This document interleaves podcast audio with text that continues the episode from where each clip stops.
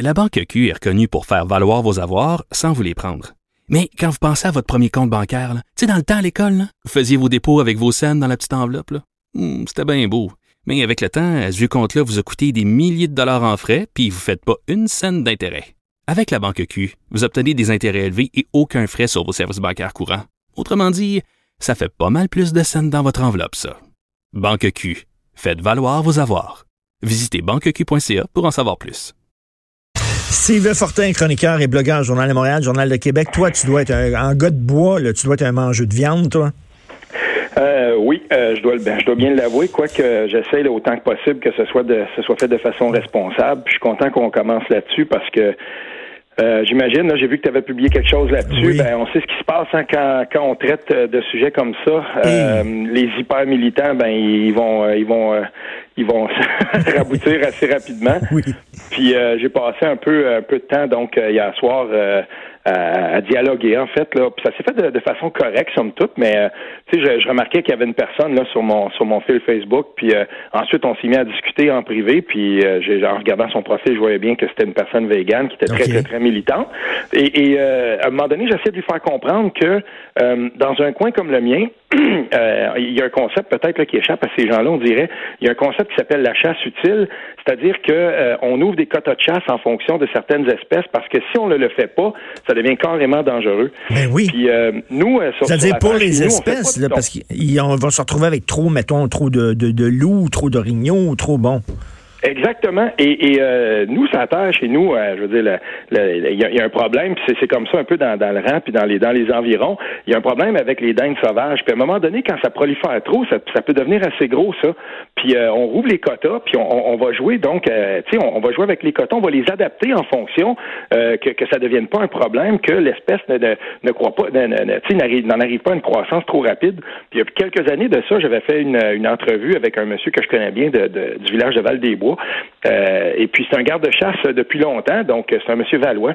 Et puis il m'avait expliqué ça, ce concept-là, tu sais comment c'est important que euh, les, spécialistes soient capables justement de, de connaître un peu l'état des stocks, des espèces et tout ça. Puis tu sais, tu parles de ça avec ces gens-là, puis c'est comme si tu devenais euh, carrément un monstre. Pourtant, euh, je veux dire, depuis toujours, il y, y, a eu ça. Puis moi, je me sens pas mal que euh, je suis pas chasseur moi-même, mais il y a des gens qui viennent sur, ma terre, qui viennent chasser, que ça me dérange pas, on leur donne la permission. Puis quand on mange de la viande de gibier, ben je suis capable de, de tu sais, moi je me dis ben voilà, cet animal-là, il y aura, il y aura servi à ça, on l'aura mangé.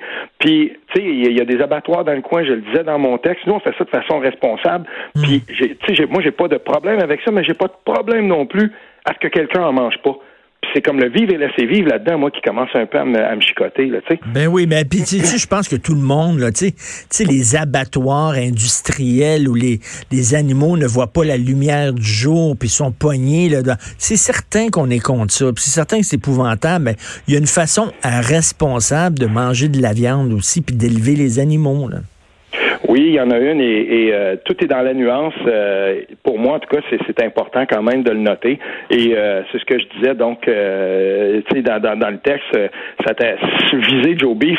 c'est un peu, c'est un peu contre-productif d'une manière parce que en voulant un justement une PME québécoise qui qui encourage les producteurs locaux, tu sais, qui, qui, a déjà quand même des pratiques qui sont sinon exemplaires. En tout cas, parmi les, c'est des pratiques qu'on veut. C'est ça qu'on veut voir. Puis, euh, en tout cas, moi, si, j'étais si j'étais vegan, j'essaierais d'y aller de façon pas mal plus positive. Tu sais, pourquoi ne pas militer pour que de plus en plus d'endroits proposent des menus véganes euh, à l'intérieur de leur carte Et euh, on le voit, nous, en tout cas, moi, j'ai des amis qui sont véganes, j'ai des amis qui sont végétariens. On fait des soupers, on adapte nos, tu sais, on adapte nos, nos, façons de faire. Quand on sait qu'il y a quelqu'un qui est végétarien dans la gang, ben, tu sais, on s'assure d'aller quelque part, il va pouvoir manger. Puis pas juste manger quelque chose. Bon, ben, on va y servir une salade, puis c'est tout. Non, non, il y a des, tu sais, il y, a des trucs qui sont super bons c'est la même chose avec les menus véganes. Il y a des trucs qui sont absolument phénoménaux.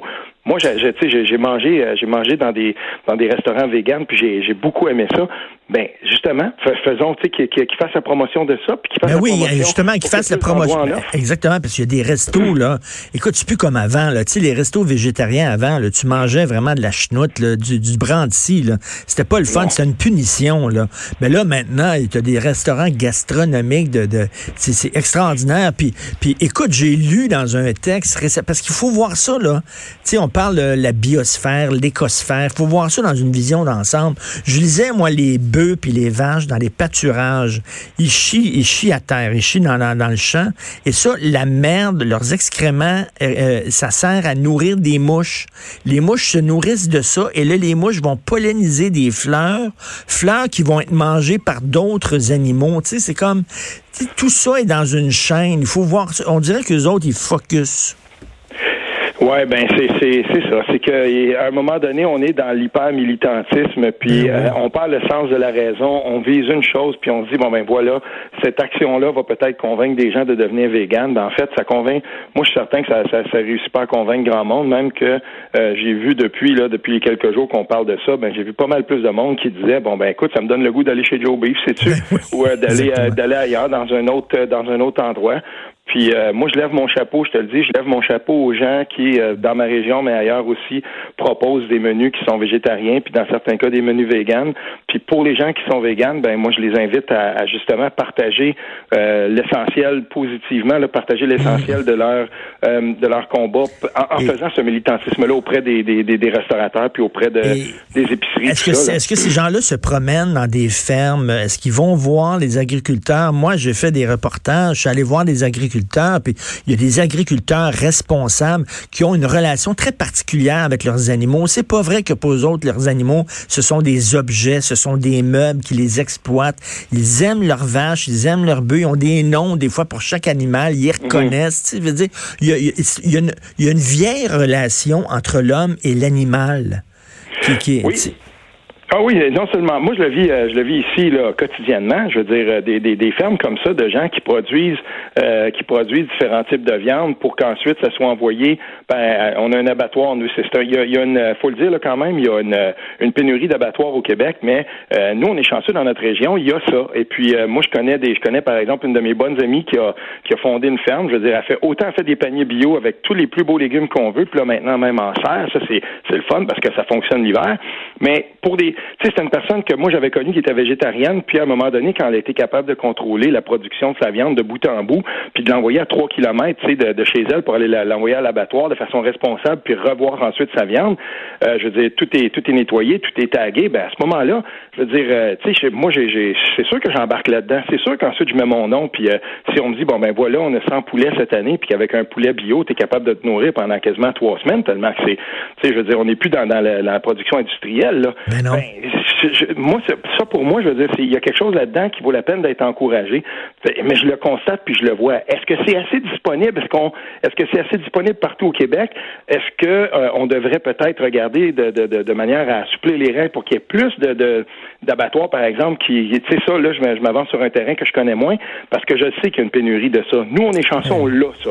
Mais ça, ça veut dire aussi, Richard, là, qu'il y a des boucheries bio à un moment donné, tu sais, qui sont à l'autre bout de la chaîne. Puis on est chanceux d'avoir ça aussi. Fait que tu y vas, puis les gens qui viennent ici, on est une, un espace de villégiature beaucoup, ben, ils arrêtent, ils vont se procurer ça.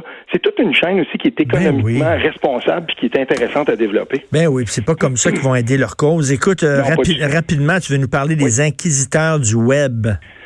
Oui, ben écoute, le Charlie Hebdo, là, depuis euh, depuis un certain temps, il publie des textes qui sont hyper intéressants sur ce que eux appellent les justiciers du web.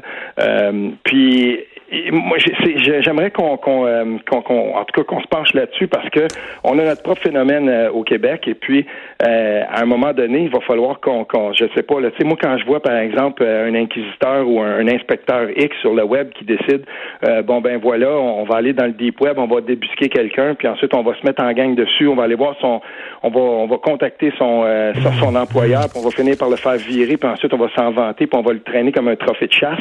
Mm. Il y a quelque chose là-dedans parce que qui décide des paramètres de ce qui est acceptable ou pas. Euh, il y a quelque chose là-dedans qui est fondamentalement cette espèce de culture de la délation. Pour moi, il y a quelque chose là-dedans qui est, qui, est vraiment viscéralement dérangeant. Mm. Et, euh, et, et, là, ben, le, moi, je suis content parce que Charlie Hebdo euh, se penche là-dessus et publie des textes qui sont qui sont intéressants. Puis d'ailleurs, dans la dernière édition de Charlie Hebdo, la, la, caricature de Zorro était est vraiment vraiment intéressante par rapport à ça. Et, je crois qu'il va falloir à un moment donné qu'on qu'on se penche sur ces pratiques-là chez nous aussi, qui ne sont pas que propres à un ou à un axe idéologique. je veux dire, ces genres de combats-là dans, le, deep web de, de militants se produisent sur tout l'axe idéologique. Et, je ne sais pas, il y a quelque chose là-dedans qui est, qui, est fondamentalement dérangeant. Ben oui, totalement. La police de la pensée. Je suis content de voir que tu es un lecteur de Charlie Hebdo, que, parce qu'il y a des gens qui ont lu Charlie Hebdo euh, tu sais, pendant deux, trois semaines après les attentats, puis après ça, ils ont, ils ont laissé tomber le journal. Il y a une chose que je veux dire, par contre, avant, on était capable de se le faire livrer, euh, et là, depuis... Euh, sais, moi, je m'étais désabonné un certain temps, là, parce qu'on peut pas être abonné à tout. Puis, euh, ben là, je, me suis réabonné. Écoute, c'est pas cher, C'est 4 euros, euh, bon, l'équivalent de 4 euros, mais là, 8 piastres par mois pour être capable d'avoir accès au, au euh, à la version web de, de, façon complète. Mais il faut il faut trouver son, son détaillant spécialisé, là, si on veut si on veut trouver la version papier. Mais est-ce qu'on est vraiment obligé de l'avoir maintenant? en tout cas, c'est, c'est, depuis, depuis quelques mois, je me suis réabonné à ça, puis ça vaut la peine. Puis ben oui, parce que c'est pas seulement, c'est pas seulement des caricatures, là. Il y a des textes, des reportages, des, des reportages fouillés, vraiment de l'excellent journalisme. Ben merci beaucoup, Steve. On va continuer euh, à te lire en mangeant de la bonne viande éco-responsable dans, dans ton blog du Journal de Montréal, Journal de Québec. Salut. Merci, Richard. salut.